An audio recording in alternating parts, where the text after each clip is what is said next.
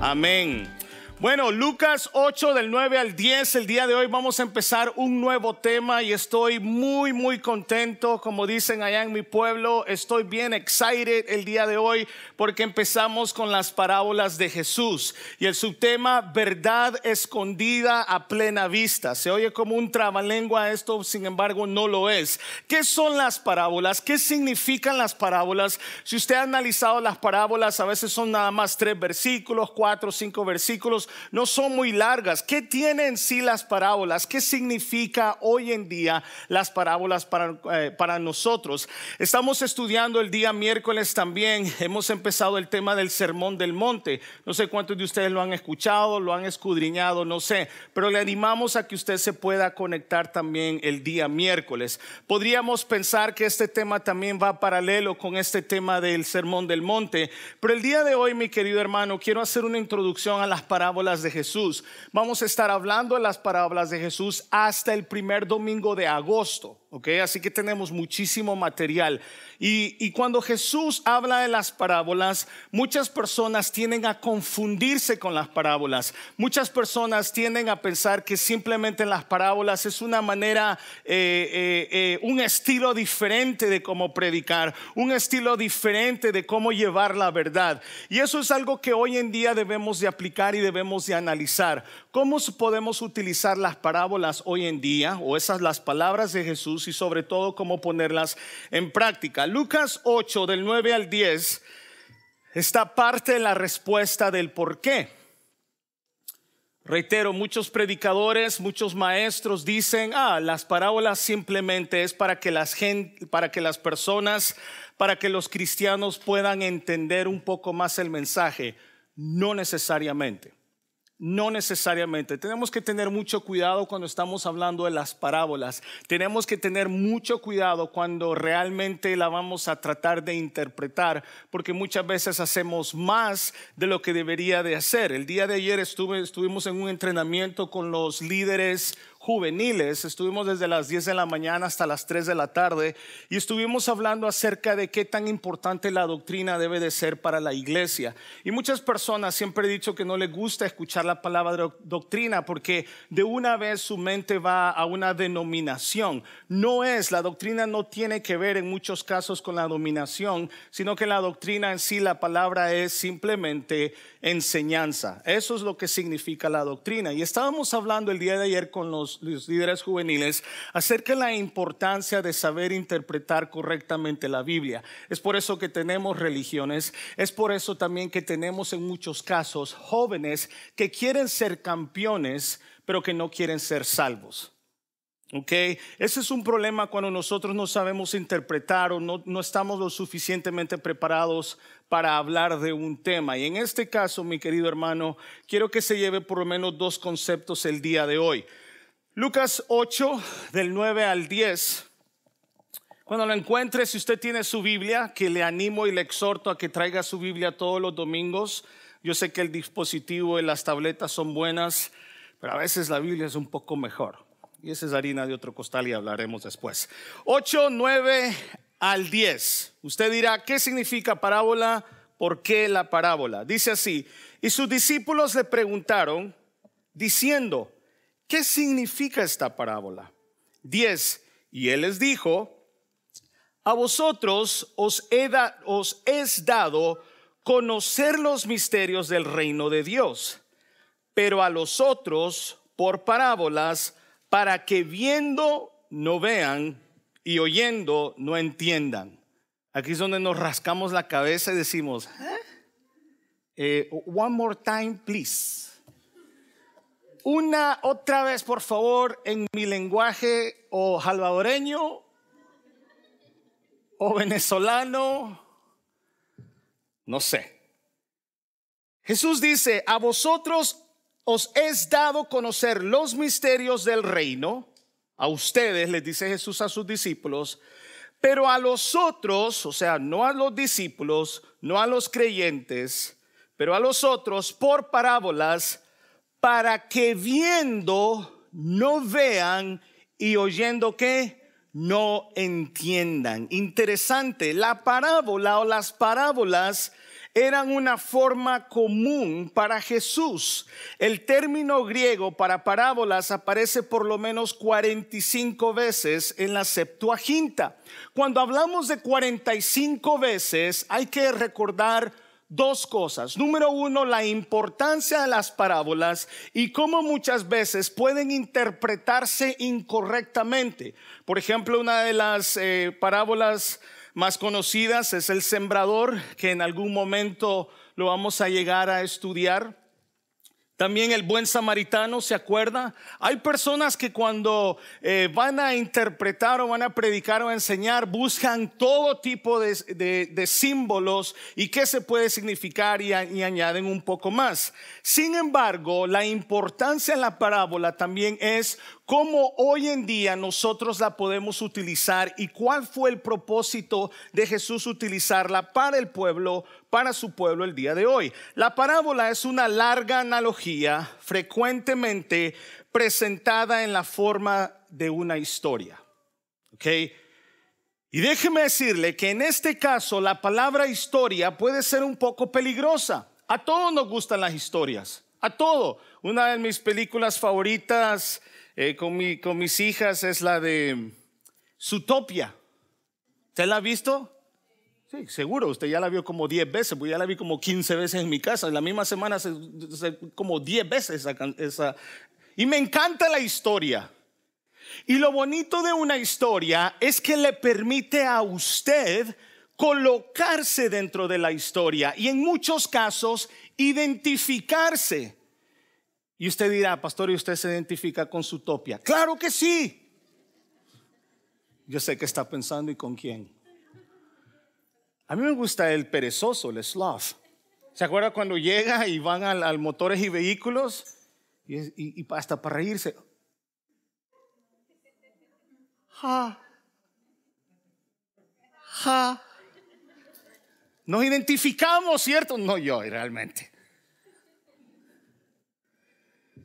Frecuentemente presentada en la forma de una historia. Antes de esto, en su ministerio Jesús había empleado muchas analogías gráficas, pero el significado de esta había sido bastante claro en el contexto de sus enseñanzas. Usted se acuerda, incluso creo que uno de los hermanos hizo una pregunta acerca de las parábolas cuando hicimos la introducción del sermón del, monte. ¿Por qué razón? Es porque Jesús emplea tantas... Eh, eh, historias o tantas eh, doctrinas, si podemos decirlo así, en el Sermón del Monte, que de una vez nuestra mente se va automáticamente a las parábolas. Entonces como que de repente nosotros nos acordamos del Sermón del Monte y decimos, también ahí hay parábolas, sin embargo no las hay. Sin embargo vemos a Jesús en su ministerio hablando y haciendo mucho énfasis en el Antiguo Testamento. Recuerda que cuando tenía que hablarle a los judíos, tenía que hablarle al pueblo, los judíos tenían que que identificarse o, querían entender o recordar lo que el Antiguo Testamento podía decirles. Las parábolas requerían mayor explicación. Escuche bien esto, las parábolas requerían mayor explicación y Jesús las empleó para oscurecer la verdad. Wait, wait, wait, hey, hey, hey, wait, oh, hold it. Por eso le pusimos al... Me cortaron la luz. ¿Pagamos la luz? ¿Dónde está finanzas? ¿Pagamos la luz? Es ok, Monique, es ok, es ok. Sigo. Oh, ya está, gracias. Y Jesús las empleó para oscurecer la verdad. Por eso pusimos en la foto verdad escondida a plena vista todo mundo, todas las personas que estaban enfrente de Jesús veían lo que Jesús hacía. Todo el mundo que estaba enfrente de Jesús veían los milagros de Jesús, escuchaban lo que Jesús hacía, veían cómo Jesús caminaba, veían cómo Jesús hablaba. Oscurecer la verdad ante los incrédulos mientras la hacía clara en sus discípulos. O sea, lo que me está diciendo, pastor, es que el que no era creyente no la entendía. Exactamente así es, no la entendía. Y el que era cristiano sí la entendía. Ese es uno de los propósitos que nosotros podemos ver en las parábolas. Por el resto del ministerio de Jesús en Galilea, Jesús habló a las multitudes solamente en parábolas. Bueno, en pedagogía tenemos varios sistemas, ¿no? Varias maneras de enseñanza. ¿Es correcto eso, maestros? ¿Verdad que sí? Usualmente somos pegados más a uno, por eso muchas veces hay diferentes estilos de enseñanza y uno dice, no, a mí me gusta cómo enseña este, no. Probablemente quizás era el problema también de los corintios en aquel tiempo cuando había división. Decían, yo soy de Pablo, yo soy de fulano. No sé si realmente eso pudo haber sido. Sin embargo, dice, el acto de Jesús de revelar la verdad ante los incrédulos, ojo con esto, fue tanto un acto de juicio como fue un acto de misericordia. Las parábolas encerraban esas dos, esas dos verdades. Número uno, el juicio como también la misericordia. Fue un acto de juicio porque los mantuvo en la oscuridad. La gente no entendía las enseñanzas, la gente no entendía las parábolas. Sin embargo, veían a Jesús, veían una vez más lo que hacía y escuchaban una parábola y decían, eh, me no understand no entender. No entiendo. Los discípulos sí entendían, el cristiano sí puede entender. Fue un acto de juicio para los que los mantuvo en la oscuridad, que tanto amaban, y fue también un acto de misericordia.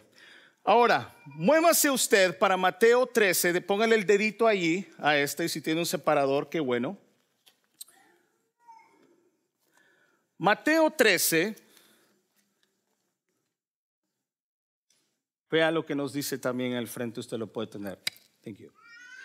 Él respondiendo les dijo, o sea, Jesús, y aquí, entendemos el primer, la primera razón del por qué las parábolas. Número uno, dice, Él respondiendo les dijo, porque a vosotros os es dado saber los misterios del reino de los cielos, mas a ellos no les es dado. No sé si se acuerda un miércoles, creo que fue hace unos tres meses, cuatro meses quizás, cuando hablamos del misterio cuando hablamos del Evangelio o cuando hablamos de las verdades del Evangelio. ¿Cómo es posible que las personas que más necesitan de Cristo no escuchen y no entienden? ¿No te parece, Jesús, que deberías de cambiar ese método? Si las personas no están entendiendo, ¿no te parece que tú deberías de cambiar el Evangelio y acoplarte a la gente? Eso no es lo que Jesús nos está diciendo.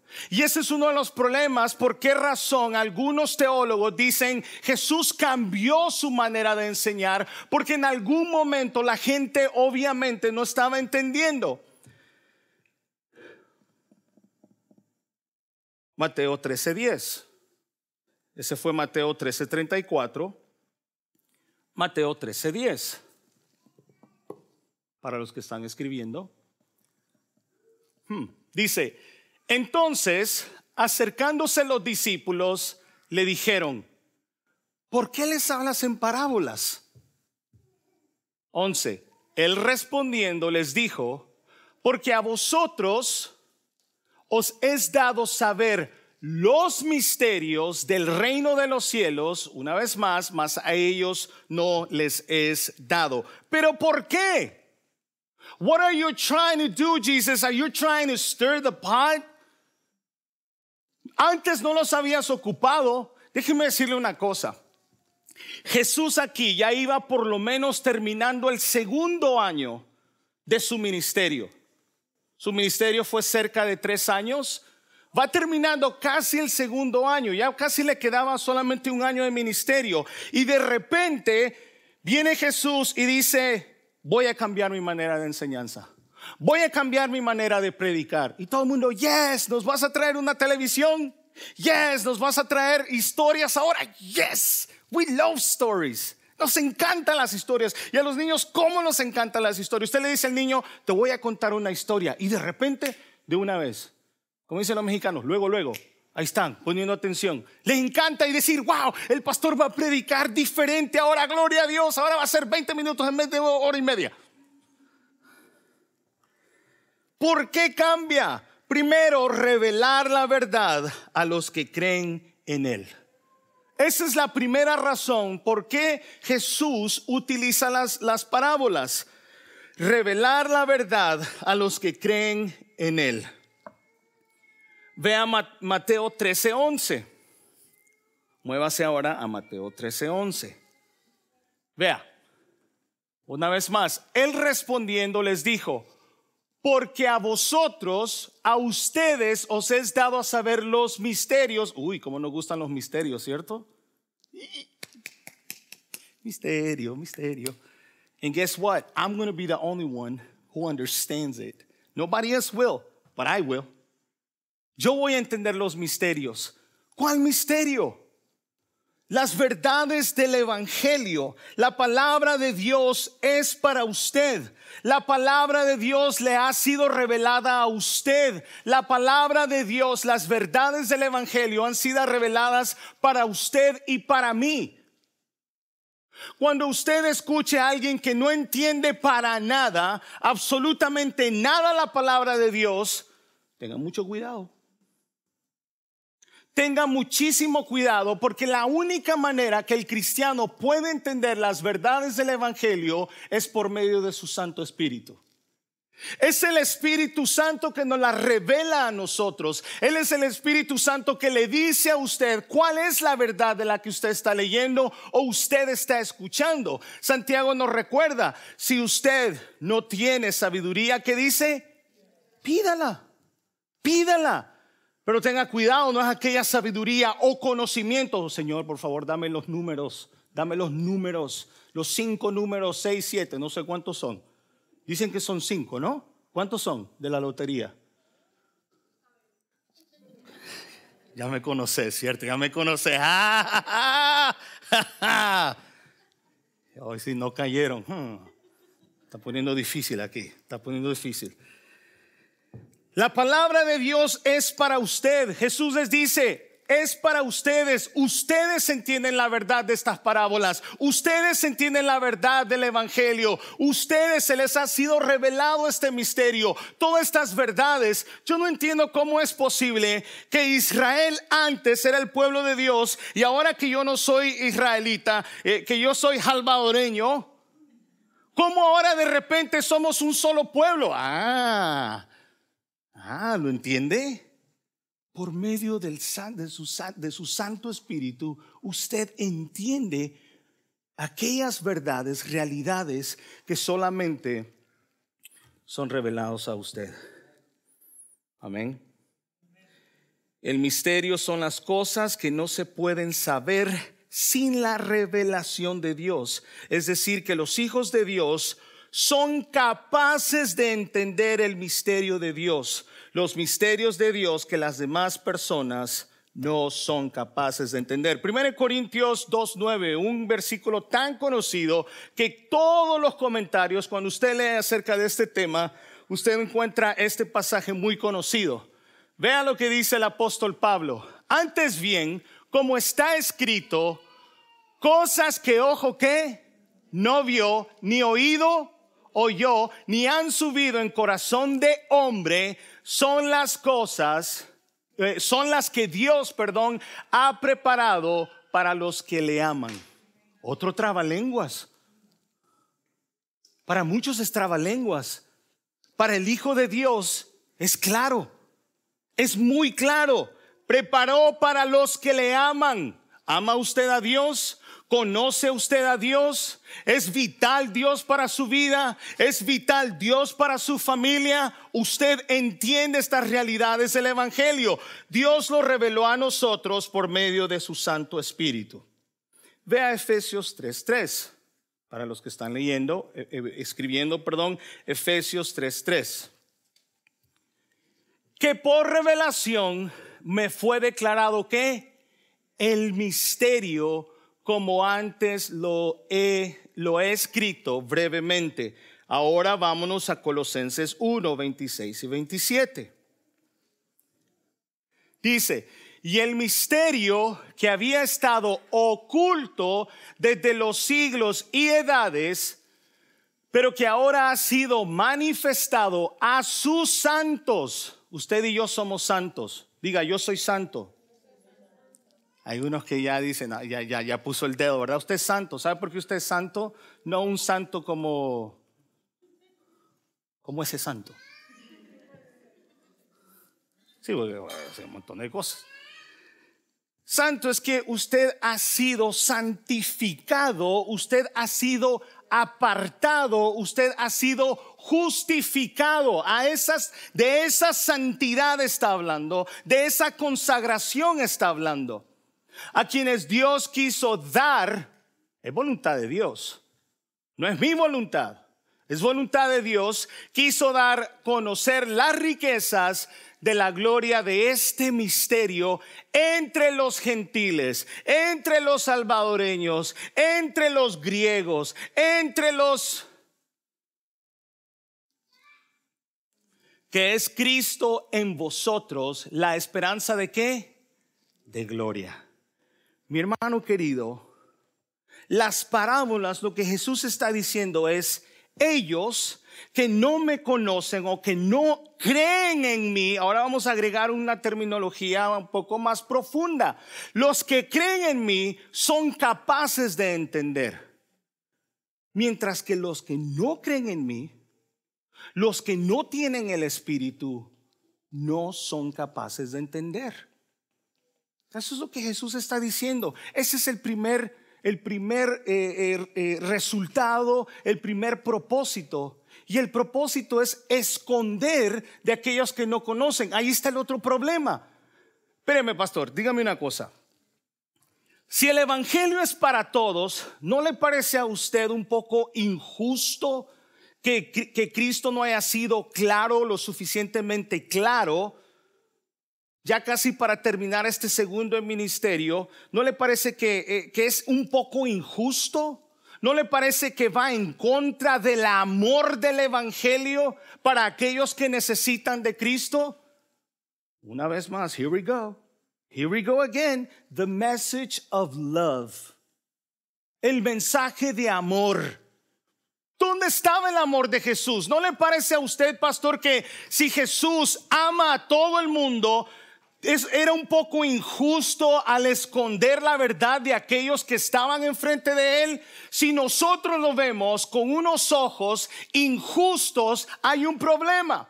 Si nosotros lo vemos como que es falta de amor, hay un problema porque Jesús viene en su segundo año de ministerio y ha explicado, y ha enseñado, y ha servido de testimonio, y ha dicho que Él es Dios, y ha dicho que Él es el Hijo de Dios. Sin embargo, cuando Jesús dice, yo soy el Hijo de Dios, en vez de aceptar a Cristo, ¿qué es lo que hacen? ¿Se acuerda usted en el Antiguo Testamento qué hacía el pueblo con los profetas? ¿Qué hacían? Los linchaban, los apedreaban, los mataban, los perseguían. Eso es lo que hacían en aquel tiempo. Dice, Dios habiéndonos hablado de diferentes maneras, ahora nos habla a través de quién? De profetas. ¿Verdad que no dice de profetas? Dice por medio de su Hijo Jesucristo. Y Jesucristo se revela, Juan mismo dijo, arrepiéntanse, generación de víboras. Hey, hey, John, listen. That's not, ese, mensaje, guárdatelo, ¿eh? Bájale un tantito, un, un decibel más o dos o tres decibeles, porque ese tipo de mensaje ya no sirve. ¿Verdad que Juan el Bautista es aquel que venía haciendo qué? Preparando el camino.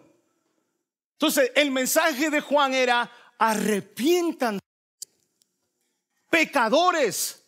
Oh, man, si hubiese sido en el 2021 lo meten preso, lo linchan, lo matan, lo reviven, lo vuelven a linchar, lo vuelven a matar y todos los cristianos, toda la iglesia, because that's not love, pastor, that it's not love, you're being too hard. Pastor, su mensaje desde el púlpito debe de cambiar. Haga historias y hágalo un poquito más corto. Mientras que nosotros pecamos, y ofendemos a Dios todos los días. Pero Juan, ¿no, ¿no, te parece que, no te parece Juan que tienes que bajarle?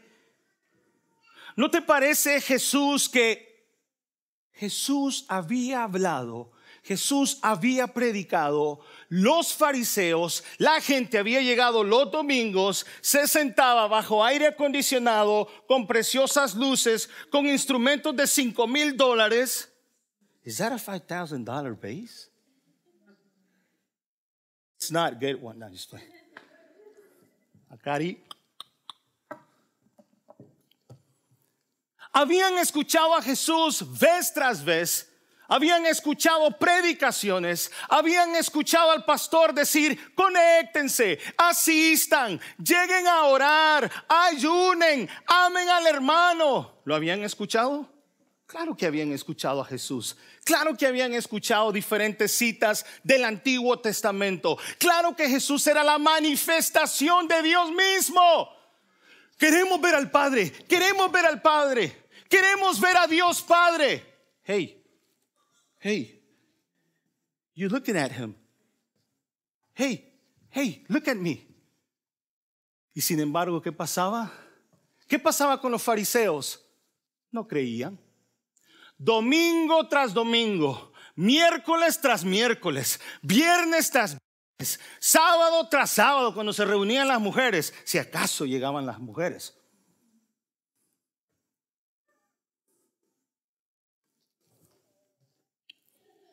Vea el 13. Vámonos a Mateo 13, 1. Diga amén si se está durmiendo. Cayó uno, cayó uno. Qué bárbaros. Una falta de reverencia. 13.1, vea lo que dice, lea conmigo. Aquel día, digo, diga conmigo aquel día. Otra vez, aquel día. That day. Repeat after me. Aquel día. Aquel día Jesús salió, Jesús salió, perdón, aquel día salió Jesús de la casa y se sentó junto al mar. ¿Qué tan importante es esto? ¿Y esto qué tiene que ver con la parábola? Antes de Jesús, antes que Jesús diera la primera parábola, Jesús se aparta de la gente, se sienta en una barca, ya habíamos hablado que usualmente eh, eh, los maestros judíos se sentaban, tomaban una postura, se sentaban, they would relax y entonces hablaban con la gente. Y en este caso, dicen por allí, yo no sé si es cierto, pero dicen por allí que el agua también ayuda a amplificar el sonido. ¿Sabías eso? Yo, yo que soy ingeniero. Hay que probar. Pongamos a Norby ahí en la playa. Pero ya viene al fondo. Y Jesús se sienta en la barca y empieza a hablar. Y ese día fue la primera vez que Jesús empieza a hablar utilizando parábolas. The first day ever, el primer día, Jesús habla en parábolas. Era especial eso? ¿Qué tan importante es eso para mí? Mi hermano querida, eso fue un día definitivo de nuestro Señor Jesús. Como decía, dos años han pasado y no había hablado en parábolas. Y de repente cuando Jesús cambia su estilo de prédica, de repente cuando Jesús cambia su metodología, los, los, los, los, eh, los discípulos dicen, güey, esta es una manera diferente de escuchar. No te habíamos escuchado de esa manera. No habíamos escuchado ese estilo, Jesús. ¿Por qué les hablas en parábolas? ¿Por qué hablas de esa manera, Jesús? ¿Qué, ¿Qué, te llevó a cambiar el estilo tan importante que antes hablabas tanto de Isaías, antes nos recordabas de los salmos? Ahora son historias, ahora son historias chiquititas. Ahora son, eh, eh, you've become a storyteller, eh, así se dice. ¿Sí se dice? You've become a storyteller. Ahora pura, puras historias. hay algo raro, algo está empezando eh, eh, eh, a ocurrir en tus enseñanzas, Jesús. Veamos anteriormente, movámonos para el capítulo 2. Estamos en el capítulo 13, 13.1. Veamos dos cosas muy importantes o tres en el capítulo 12. Vamos un poquito para atrás. Del versículo 1 hasta el 8, usted va a encontrar a los discípulos recogiendo trigo. Pero eso no era un problema. Podía haber mangos un día. ¿Se imagina si tuviera un árbol yo aquí verde? Con chile, salita, limoncito y vámonos. Y ellos están, el problema es que están en un día de reposo. What? Un día de reposo. Oh, you're going to hell. You are going to hell. Te vas a ir al infierno. Los fariseos tenían aproximadamente 39 reglas que no se podían quebrar para, para el día de reposo. 39. Llegó un punto que todo e, este día de reposo llegó a ser un día donde todo mundo sufría. Y los fariseos empiezan a cuestionar a Jesús. Vea lo que dice, en aquel tiempo iba Jesús por los sembrados en un día de reposo y sus discípulos tuvieron que y comenzaron a arrancar espigas y a qué. Viéndolo los fariseos, le dijeron, he aquí tus discípulos hacen lo que no es lícito hacer en el día de reposo. Porque tenemos 39 reglas. No se puede hacer lo que están haciendo. Ellos, aparte de arrancarlo, tenían que hacer un tipo de proceso. No me pregunte exactamente cuál, pero tenían que hacer un proceso para ellos poder comer. Pero esa parte proceso también se hacía cuando se estaba sembrando. Por ende, los fariseos dicen, ustedes están trabajando. Ustedes no solamente están comiendo, ustedes están trabajando, ustedes están pecando. Y es y no es correcto. Ustedes no están respetando. Pero él les ¿no habéis leído lo que hizo cuando él y los que con él estaban tuvieron hambre? Como entró en la casa de Dios y comió los panes de la proposición, que no les era lícito comer ni a él ni a los que con él estaban, sino solamente a los sacerdotes. ¿O no habéis leído en la ley como en el día de reposo los sacerdotes en el templo profanaban el día de reposo y son sin culpa? Pues os digo que uno mayor que el templo está aquí. ¿Qué?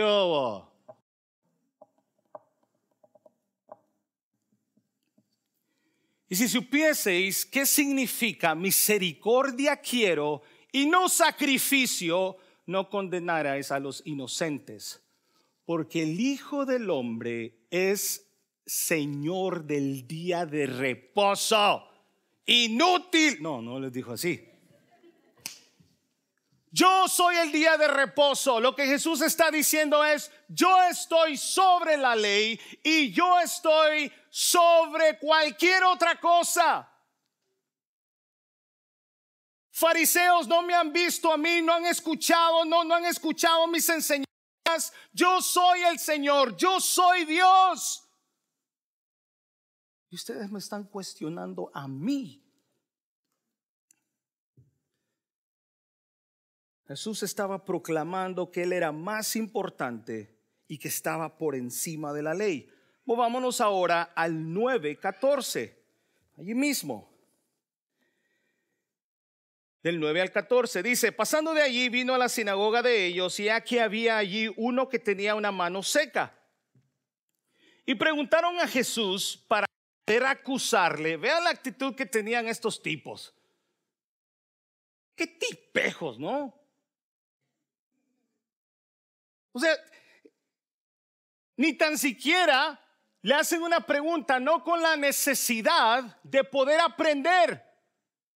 O sea, hacen la pregunta no porque quieren edificar sus corazones, sino porque le quieren tender una trampa. Y preguntaron a Jesús para poder acusarle, ¿es lícito sanar en el día de reposo? Jesús, oh my gosh, another one. Sí, otra vez cuestionándome. Sí, él les dijo, ¿Qué hombre habrá de vosotros que tenga una oveja y si está y si esta, perdón, cayera en un hoyo en día de reposo, no le eche la mano y le levante? Pues cuánto más vale un hombre que una oveja. Por consiguiente, es lícito bien en los días de reposo. Entonces dijo aquel hombre, extiende tu mano. Y él la extendió. Y le fue que restaurada como la otra y salidito y salido, y salido los fariseos, tuvieron consejo contra Jesús. Para... Espérame, I don't get it. Los fariseos habían escuchado al Hijo de Dios. Los fariseos y los demás, los líderes religiosos, otros que apoyaban a esta gente, venían con una actitud, venían con una actitud incorrecta ante Jesús. Los fariseos pusieron sus leyes por encima de la necesidad humana. Les importaba más sus dichosas leyes que la mano del pobre hombre. ¿Sabe qué es lo que Jesús dijo ¿Saben cuál era la regla de parte de Dios? Ahí les va. No trabajen. That's it. No trabajen. No trabajen. Pero los fariseos cuando miran al pueblo en el tiempo de Jesús o antes, ven que estaban apáticos a Dios y sus mandamientos, empiezan a poner todo tipo de reglas, todo tipo de conceptos todo tipo de restricciones. Vea Mateo 12, ahora del 22.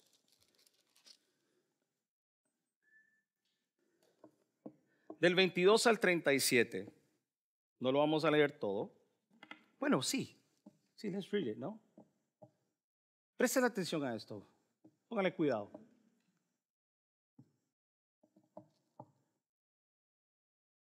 el otro episodio, número 3. Entonces fue traído a él un endemoniado, ciego y mudo. ¿Y qué? Y le sanó. De tal manera que el ciego y el mudo...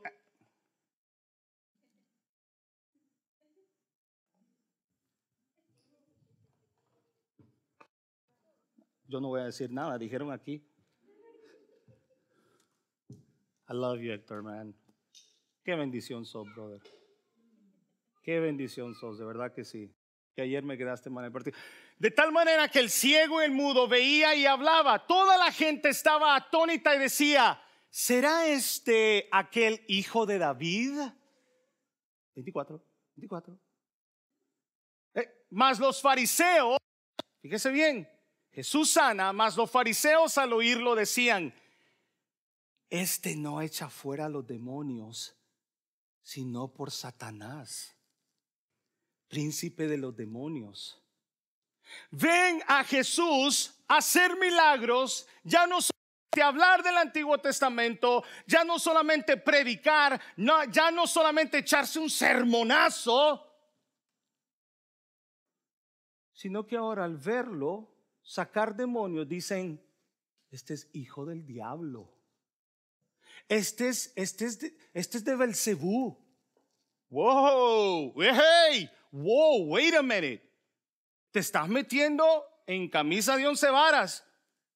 Te vas a meter en problema. Ustedes ya no solamente están eh, siendo incrédulos. Ahora ustedes lo que Jesús está haciendo lo están eh, asignando, lo están atribuyendo. Lo están atribuyendo a Satanás. Ahora no solamente es que no creemos en Él, sino que ahora es Satanás. Wow, wow, that's big. That's huge. Sabiendo Jesús los pensamientos de ellos, porque es Dios, porque Jesús es Dios, era Dios, es Dios y seguirá siendo Dios. Sabiendo Jesús los pensamientos de ellos, les dijo, todo reino dividido contra sí mismo es asolado, y toda ciudad o casa dividida contra sí mismo o misma no permanecerá. Y si Satanás echa fuera a Satanás, contra sí mismo está dividido. ¿Cómo pues permanecerá su reino? El reino de Satanás no va a permanecer por mucho tiempo. Y sobre todo no tiene nada que ver contra el Evangelio. Y si yo echo fuera a los demonios por Belcebú, ¿por quién los echan vuestros hijos? Por tanto, ellos serán vuestros jueces. Pero si yo, por el Espíritu de Dios, echo fuera los demonios, ciertamente ha llegado a vosotros. ¿Quién? El reino de Dios. Jesús les está diciendo, hey, no es Belcebú, es Dios mismo. ¿Se está manifestando Jesús? ¿Está manifestando quién es Él? ¿Está proclamando quién es Él? Claro que sí. Aparte de los sermones, aparte de recordar las citas bíblicas del Antiguo Testamento, aparte de hacer los milagros, una vez más Jesús les dice, ciertamente ha llegado a vosotros el reino de Dios, porque ¿cómo puede alguno entrar en la casa del hombre fuerte y saquear sus bienes si primero no le ata. Y entonces podrá saquear su casa. El que no es conmigo, lea conmigo por favor, el que no es conmigo, contra mí es. Y el que conmigo no recoge, ¿qué? Hay unos cristianos así, ¿cierto? Por tanto os digo, cuidado con esto, por tanto os digo, todo pecado y blasfemia será perdonado a los hombres, mas la blasfemia contra el Espíritu Santo no les será perdonada. Tenga cuidado con este pasaje, tenga cuidado con este pasaje, porque hay algunos por ahí enseñando que si, que si hay alguien que blasfema contra el Espíritu Santo, jamás será perdonado. Esa, esa es una interpretación incorrecta.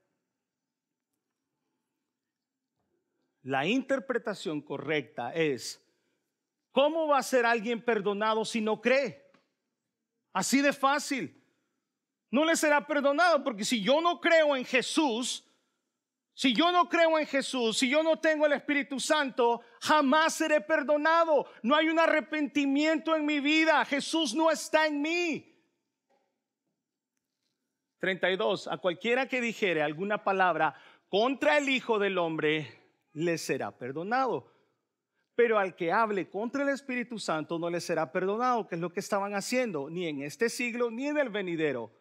Acuérdese, es el Espíritu Santo que ¿qué hace? ¿Cuál es uno de sus ministerios? Nos convence de pecado, nos redarguye del pecado.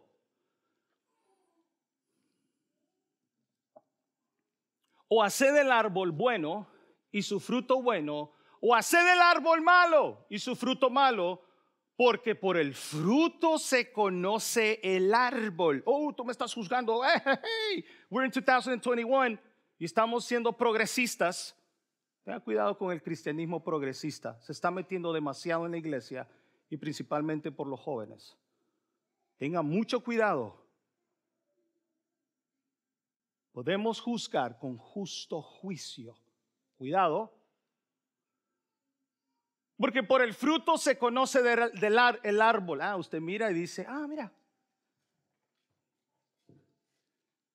Un árbol de mango, pero es de sandía. Porque bien es así. Yo le decía a mis hijas el otro día, caché algo en esa película. La historia de la película es, en su utopia, tú puedes ser lo que quieres ser. You can be whatever you want to be. Y agarré rápido y le dije a la chiquitina, oye, si ese es un ratón, pero el ratoncito quería ser un elefante, ¿te acuerdan? Los que han visto esa película como por 19 veces. El ratoncito tenía un trajecito de, de, elefante. Y le dice la, la conejita, You can be whatever you want in Zootopia. If you want to be an elephant, be an elephant. progresista. Cuidado, ah, pastor, usted es muy religioso. prefiero ser religioso ahora que mis hijos crezcan confundidos. tonto sería. Le dije, oye, ¿tú crees que si ese ratón quiere ser elefante, puede ser elefante? Me dice la chiquitina, never. That's impossible. Exactly. If you're a man, you'll be a man for the rest of your life. If you're a woman, you're going to be a woman for the rest of your life. Pero el progresivo no dice, no, yo quiero ser hombre, ok, pero a cierta edad tienes que chequearte la próstata. By all means. Porque por el fruto se conoce el árbol. Generación de víboras. Whoa, whoa, whoa. Bring it down a notch. That's too strong, Jesus. Where's the love? ¿Le parece familiar eso? Generación de víboras ¿Cómo podéis hablar lo bueno siendo malos? Esto me recuerda, me recuerda a los políticos, ¿no? Esperamos que los políticos sean buenos siendo hijos de la oscuridad. ¿Cómo podéis hablar lo bueno siendo malos? Porque de la abundancia del corazón habla la boca. Los fariseos no habían aceptado a Cristo, no lo aceptaron, a los suyos vino y los suyos no le recibieron. No recibieron a Jesús. El hombre bueno del buen tesoro del corazón saca buenas cosas y el hombre malo del mal tesoro saca malas cosas. Mas yo os digo que de toda palabra ociosa que hablen los hombres, de ella darán cuenta en el día de juicio. Jesús ya está dando juicio. La iglesia tiene que hablar del juicio. La iglesia tiene que hablar del infierno. No, no, pastor, el del infierno nadie. ¿Sabía usted que Jesús habló del infierno fue uno de los temas más usados de parte de Jesús. Y si mi Señor y mi Maestro habló más acerca del, infierno, ¿por qué yo lo tengo que cortar? Why do I have to do that? Because it's not love, Pastor. You're judging. I'm not judging. The Bible is. That's it. That's how simple it is.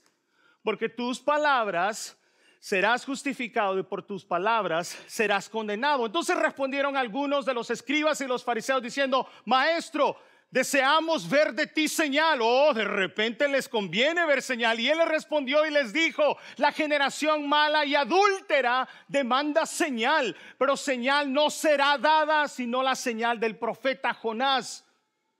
Tenga cuidado porque los milagros no traen fe. Por ahí andan algunos payasitos tratando de hacer milagros. Por ahí andan unos tratando de votar gente. Los milagros no traen fe. Los milagros no cambian. Ellos vieron milagros. Ellos vieron mano seca convertirse en normal. Ellos vieron en, demonios salir. Ellos vieron todo tipo de milagros. ¿Sabe qué es lo que cambia? El mensaje. Dicen que para nosotros el Evangelio significa buenas nuevas. Dicen que para nosotros hablar de buenas nuevas, primero tenemos que dar, como decía hoy, malas noticias. You're going to hell. Usted irá al infierno. That's it. Pero las buenas nuevas entran allí. Las buenas nuevas es que no tienes que ir al infierno. Cristo nos salvó de esa condenación. Y eso es lo que me empuja a mí a servirle y a ser fiel.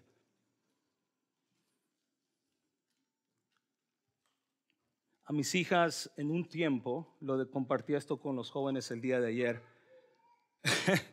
no sé de dónde, yo cambié un poco la, enseñanza, maestros.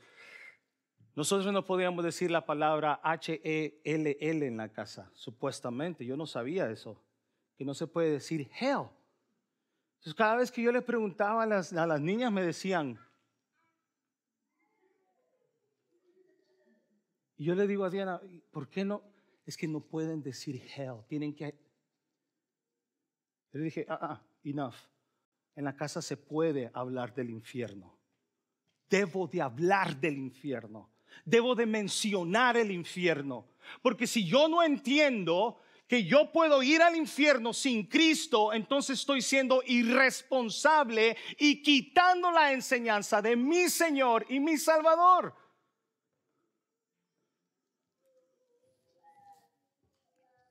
Ya, ya casi termino. Te prometo que ya casi termino. Jesús le llama blasfemia en el versículo 36 y 37. Ellos son condenados por el Señor del sábado por decir que el Hijo de Dios es del infierno. En el 4.33 de Marcos, ya, ahora sí, ya casi termino. This is the first time, isn't it? Right? This is the first time. Thank you. Marcos 4.33. Vea lo que dice.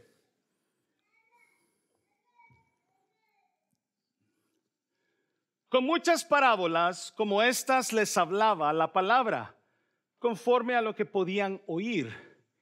Y sin parábolas no les hablaba, aunque a sus discípulos en particular les era declarado todo. Aquel día cuando llegó la noche les dijo, pasemos al otro lado. Se meten a un barquito y se van.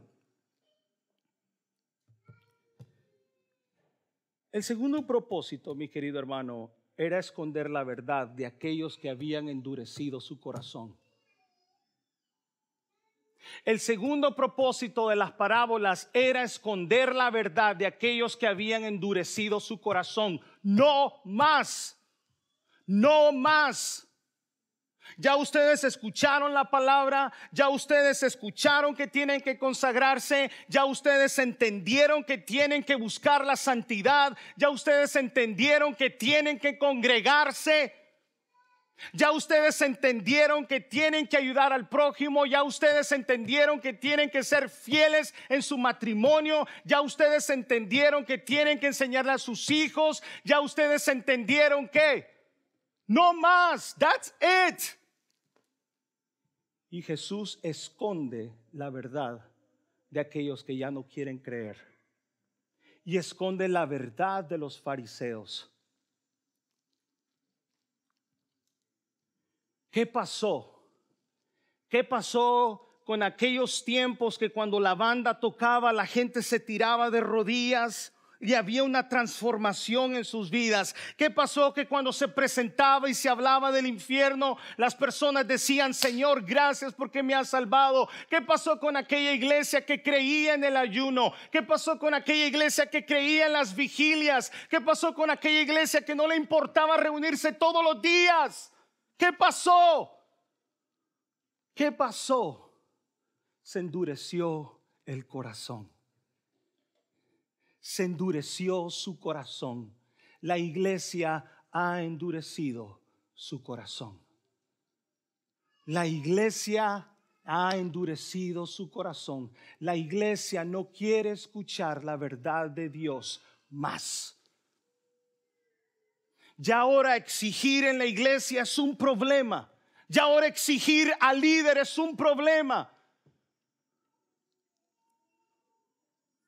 Ya ahora esperar de la congregación es un problema. Ya ahora hablar de la santidad es un problema porque es imposible. Only God. Well, let me tell you the good news. Déjeme decirle las buenas noticias. Si para un cristiano la santidad no es prioridad, puede estar seguro que usted no es de Cristo. Si la santidad, si la consagración no es importante para usted, usted puede estar seguro que usted no es de Cristo. Si a usted no le interesa tener una relación con la esposa de Cristo, le animo a que se realmente pueda ir a las escrituras y pueda examinarse. La iglesia ha caído en la misma posición de los fariseos. Han visto, han escuchado, han oído predicaciones horas y horas y no hay ningún resultado. No hay ningún resultado. Cásate. No. Cásate, le ofende a Dios. No me importa. ¿Ha conocido usted eh, cristianos que les dice, yo no estoy de acuerdo con eso? Tampoco eso. ¿Ha conocido usted cristianos que nada más cruzan los brazos? No estoy hablando de usted, ¿verdad? Cruzan los brazos y dicen, That's not for me. I don't care. No estoy de acuerdo con eso. Los fariseos hacían lo mismo. Escuchaban al maestro y decían, no estoy de acuerdo. Jesús tuvo que esconder la verdad porque ya no había, entre comillas, una esperanza para ellos. La iglesia escucha, escucha y ella misma se condenaba. La misma gente se condena, la misma gente escucha. Dice la palabra que el que sabe hacer lo bueno y no lo hace, ¿les queda, Danielito? Les contado como pecado, chamo. ¿Sabe usted hacer lo bueno? ¿Sabe usted que tiene que pedir perdón? ¿Sabe usted hacer lo bueno y no lo hace? Le es pecado. ¿Qué pasó con la iglesia? ¿Qué pasó que Jesús tuvo que decir no más? Ahora será una verdad totalmente escondida. La iglesia endureció su corazón. No le importa. Usted vaya a su casa, estudie Mateo 21 del 23 al 32. Usted va a encontrar un episodio bastante importante aquí. Como conclusión, mi querido hermano, voy a saltarme este punto ya que es tarde y usted necesita irse a su casa porque su schedule, su agenda nada más, en algunos casos, mi agenda me dice que solamente puedo hacer dos horas de servicio el domingo. Como conclusión, algunos se endurecerán más. No estoy hablando de aquel día, estoy hablando de hoy. Este día, este día, algunos corazones saldrán de aquí, de la 201 Dixie Trail, algunos saldrán con un corazón más duro, más apático en las cosas de Dios, u otros van a salir más sensibles a la voz de Dios. La decisión es suya. Yo he cumplido mi propósito. Dos, eso de contar cuentos. Por ahí andan unos teólogos diciendo que, que este tipo de predicación ya es old fashioned. He leído tantos libros de algunos tipos que hablan de, y en el seminario nos han hecho leer todos los meses por lo menos dos libros que tengan que ver con la presentación del Evangelio. Y hay uno que me llama la atención, que se llama una nueva audiencia de un tal Richard Essingler. Y él dijo lo siguiente, dijo, la predicación está en crisis. Escucha esto, Danielito, que te gustan las frases. La predicación está en crisis porque el esquema doctrinal tradicional ya no funciona. Falla en capturar el interés de quienes la escuchan. El esquema temático antiguo de la predicación está terminalmente enfermo. Pastor, it doesn't work. Change the way you preach. Tell us stories. We need to hear stories. Mire, Jesús utilizó parábolas, pero no para que usted estuviera contento, no para que usted estuviera cómodo ¿Qué hacemos cuando los esquemas ya no funcionan? Nos reunimos, tenemos reuniones administrativas. Pastor, la gente ya no está viniendo a la iglesia.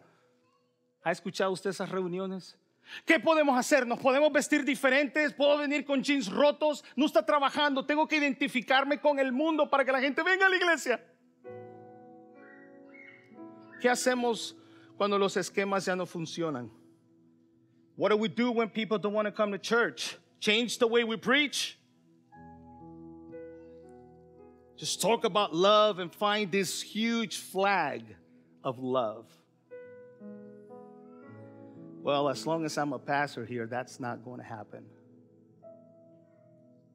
Mientras el Señor me tenga vivo pastoreando, no ocurrirá. Prefiero tener 10 a tener 100 o 200 fariseos que no entienden el, misterio del Evangelio. Las historias es el ingrediente principal, dicen otros teólogos por allí. Las historias es el ingrediente principal, ya no la doctrina. Hoy en día ya no tenemos doctrina de la creación, hoy en día tenemos historias de la creación. Hoy en día no tenemos un concepto de la resurrección, sino narrativas de la Pascua y un conejo. Beautiful, huh? Beautiful how the gospel has changed. No, the gospel has not changed. You have changed, and not precisely for the best. Oh, qué incómodo, pastor. Qué incomodidad. El Evangelio Casero es otro libro muy interesante. El Evangelio Casero, para todos aquellos que les encanta leer, hay un, el subtítulo es El sentimentalismo ha triunfado en la iglesia evangélica. ¿Ha escuchado usted aquello de que es que pastor, aquí no se siente la presencia? ¿Ha escuchado usted eso? Es que es que no se siente la unción semejante irresponsable. La unción no se siente. La unción se vive. Y él dice lo siguiente en su libro. Mucho de este sentimentalismo triunfal ha reemplazado la doctrina en nuestras iglesias por una predicación chueca y un razonamiento chueco de las parábolas. Las emociones se han apoderado de los evangélicos y el sentimentalismo se ha adueñado también. Y los evangélicos han abandonado la mente por el sentimiento como base de la religión. La doctrina se le resta importancia. El sentimentalismo debilita la mente espiritual. El sentimentalismo promueve el narcisismo y el humanismo postcristiano. Hay unos mensajes tan chuecos hoy en día. Y estaban unánimes juntos antes del Pentecostés. Estaban unidos en un mismo sentir, perseverando en las doctrinas de quién? De los apóstoles. ¿Y de quién lo aprendieron los apóstoles? Del maestro. Porque les hablaba en parábolas? Para esconder la verdad, para hacerla imposible de aquellos que no están dispuestos a sentirse incómodos por el Evangelio de Cristo Jesús.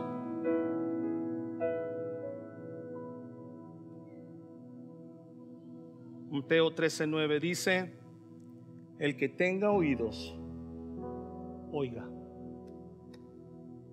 Siga viviendo como usted guste. Siga creyendo lo que usted cree. Siga escuchando esos predicadores que dicen que Cristo viene pronto. Y un predicador que increíble, Armando Alducín, increíble. Wow, usted lo escucha y dice, poderoso.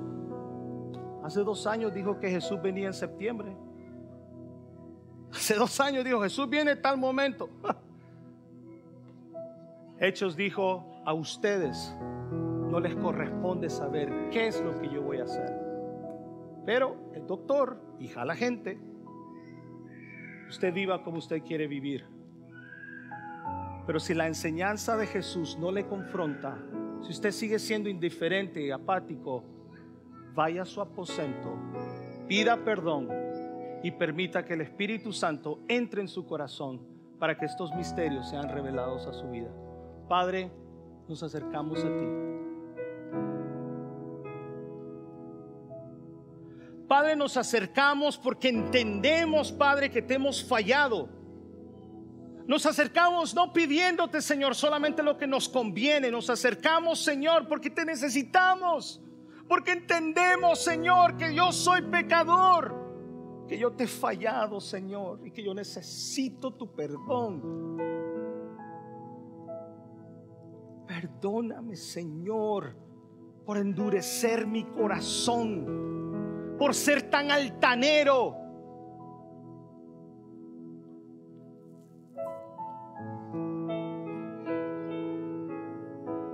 Porque Señor, si no es fulano de tal que viene a predicar, entonces no creo. Porque si no es Marcus Witt, entonces yo no salto. Porque si no es Paul Washer, yo no creo. Porque si no es Armando Alducín, yo no creo. Y sigo igual.